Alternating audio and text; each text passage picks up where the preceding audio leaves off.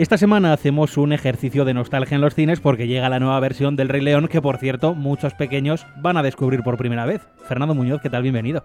¿Qué tal, Diego? Vamos a hablar de cine.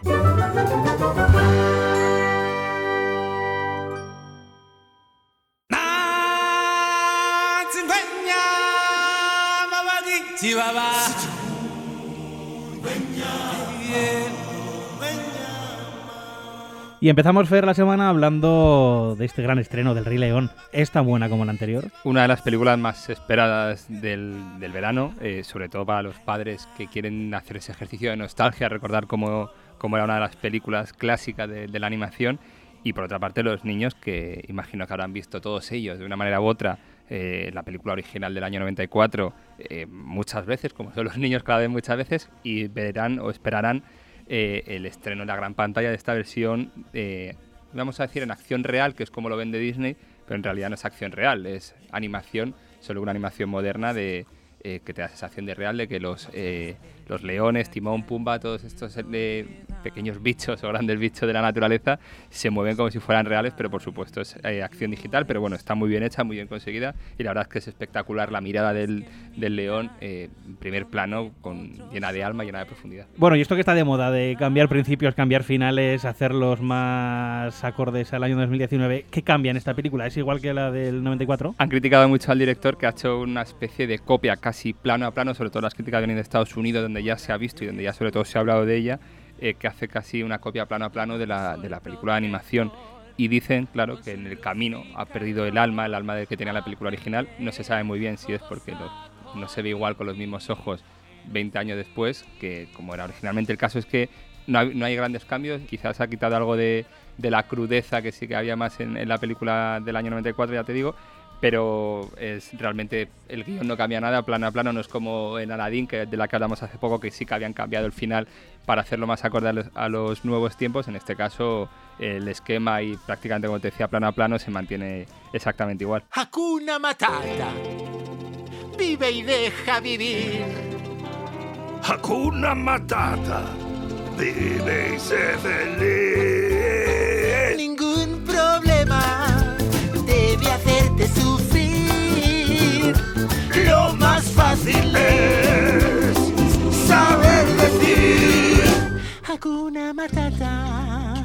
Y Timón y Pumba son los Timón y Pumba de antes. Sí, sí, aparecen. esto es fundamental. Son los personajes principales casi realmente.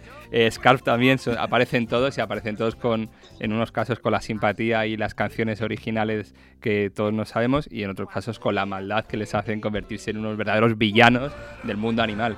Y si recordamos también otras versiones de este año, por ejemplo la de Dumbo, era una peli más oscura. Esta eh, va por ese camino, aunque ya nos has dado alguna pista. Eh, no, en realidad es verdad que El Rey León, incluso la película original, eh, era una película en cierto sentido dramática o en cierto sentido ultraviolenta dentro de los parámetros de Disney. Eh, Dumbo, que la, que la película que mencionabas, está dirigida por Tim Burton y sí que tenía, aunque no se ve el espíritu más puro de Tim Burton, sí que tiene esos toques de oscuridad propios del cineasta. En este caso, no, la película está enfocada para el público infantil desde el minuto uno si bien es cierto que la historia es una historia potente o dura en algunos casos, pero es una película enfocada directamente para el público infantil, que el público infantil disfrute del reino animal y que los padres vean un, trasfondo que sí que tenía tanto la primera película como, como esta, nuevo, esta nueva adaptación, como decíamos, plano a plano. Y otra cosa que nos preguntamos, ¿las canciones son las canciones de la primera película las o son las del musical? No, no, se mantienen las canciones reinterpretadas, pero son las mismas canciones que todo el mundo se sabe y que todo el mundo puede cantar. Todo cuanto ves se mantiene en un delicado equilibrio.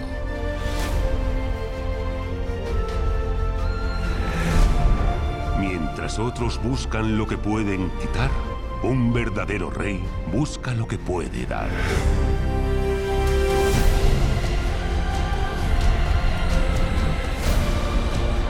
Huye, Simba, y no regreses.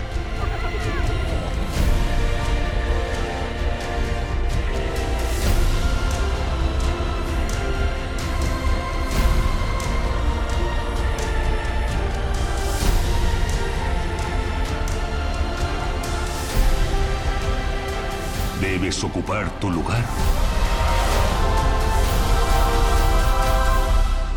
ciclo de la vida.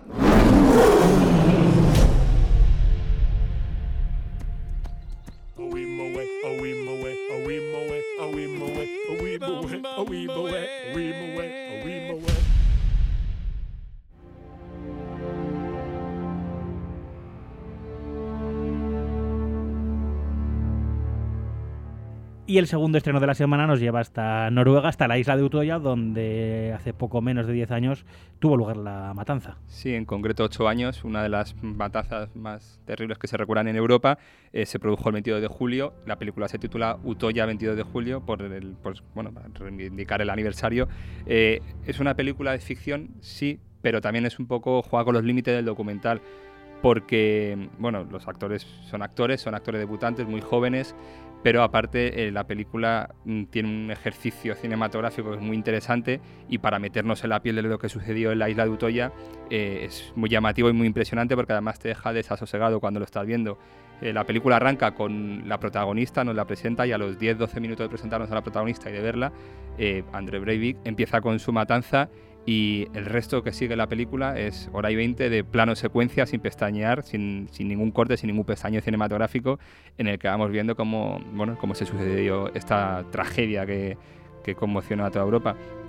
El, el, ejercicio, el arranque ese es muy poderoso, o sea, de repente verlo todo en un plano secuencia, como va sucediendo, es muy llamativo, si bien es verdad que luego acaba siendo eh, no sé si reiterativo, pero sí cansado para el espectador, que el, el impacto emocional primero es, muy potente, la sensación de, de, estar ahí dentro y de intentar escapar o de moverte casi con los personajes es muy interesante también y muy poderosa, pero es verdad que acaba siendo un, un esfuerzo que el propio espectador tiene que estar haciendo, porque si no hay corte, si, no, si la pantalla no, no te lleva a otro sitio, eh, el esfuerzo y la sensación de agotamiento es, es demasiado te acaba sacando un poco de la película, pero bueno, así, como ejercicio muy interesante. Recordar un, un, atentado como este siempre es interesante para no olvidarnos qué sucedió y qué pasó. Y luego, aparte, la película juega con la contraposición de que Paul Greengrass, el director de, del caso Bourne, de Jason Bourne, de toda esta saga, eh, estrenó en Netflix hace no muchos meses otra película también con el título muy similar, en el que sí que era más ficción, arrancaba primero con los atentados que hubo en Oslo para despistar a la policía, y sí que era una película, también era muy fría y muy seca, pero sí que era una película más eh, de acción en otro sentido, y en esto sí que es eh, una película más europea, por decirlo así, más, eh, bueno, eh, más ejercicio cinematográfico y que para el espectador interesado por estos temas no, no se va a arrepentir de quedarse esta hora y media viendo un ejercicio por una parte muy interesante y por otra parte un documental o un documento de lo que sucedió en esa isla.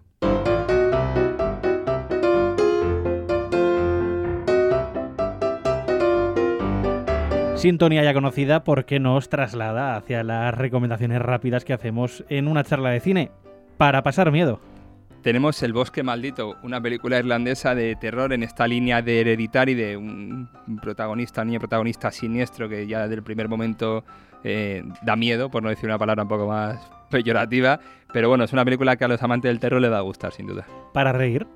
Una comedia en este caso francesa, como suele ser habitual en nuestra cartelera, eh, de título también llamativo, llevamos también una temporada de títulos raros, se titula Al agua gambas y es una especie de campeones, pero en, en, en el sentido de que a un entrenador del waterpolo exitoso eh, tiene un comentario homófobo, le castigan a entrenar o a jugar con un equipo amateur de profesionales del waterpolo que son gays.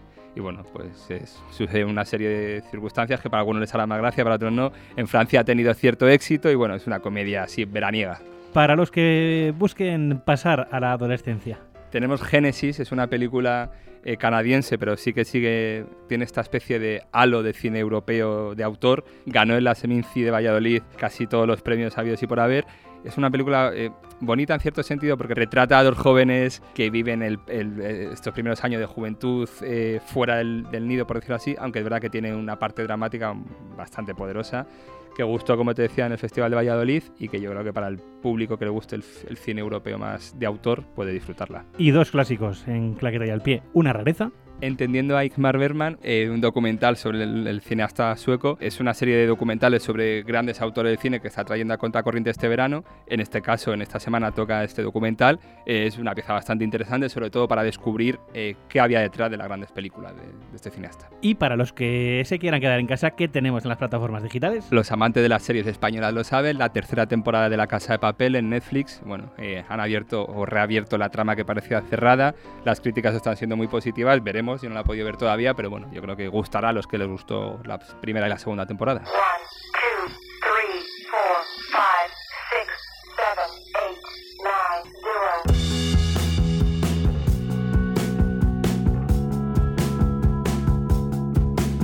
Y terminamos con un clásico de una charla de cine, ese top 5 de ABC Play, en quinta posición. Los días que vendrán, la película española sobre el embarazo real de la pareja protagonista actores, María Rodríguez y David Verdaguer, una película muy potente que ha tenido un recorrido limitado en taquilla, pero que es una gran película. Cuarto puesto.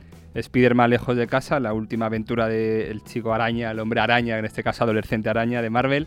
Eh, bueno, ha tenido una grandísima acogida, como no podía ser de otra manera, por parte de la audiencia. Y bueno. Mitad de tabla, tercera posición. El cuento de las comadrejas, la película de Juan José Campanella de la que hablábamos la semana pasada, que ha tenido una acogida tibia para ser una película de Campanella, pero que aún así ha, ha entrado bien, ha entrado en el top 5 y que es una gran película. ¿Y en segundo puesto? Yesterday, la película sobre este mundo ficticio en el que los Beatles no existirían que sigue funcionando bien en, en, taquilla y que la crítica la cogió con, con, calidez. ¿Y quién ocupa ese primer puesto mirando de reojo al Rey León? Lo mantiene de que se estrenó y yo creo que va a seguir en ese primer puesto hasta que llegue el 15 de agosto la película de Tarantino. Hablamos, por supuesto, de Toy Story 4, la última joya de Pixar y que es top 1 tanto por taquilla como por crítica como porque indudablemente es una de las películas del año. Y como siempre, Fer, toda la información del cine en abc.es, ABC Play. Nosotros nos escuchamos la semana que viene. Hasta la semana que viene.